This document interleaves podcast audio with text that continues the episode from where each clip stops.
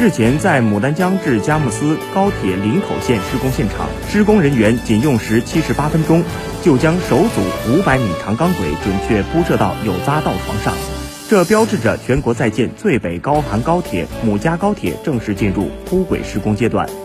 母家高铁是我国中长期铁路网规划的主要建设项目和国家“十三五”规划的重点铁路工程项目，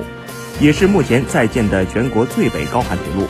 线路起于牡丹江，经林口、鸡西、七台河、华南、双鸭山，中至佳木斯，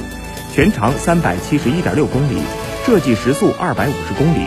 是黑龙江省在建最长的高铁线路。其沿线城市将全部纳入到哈尔滨两小时、三小时经济圈。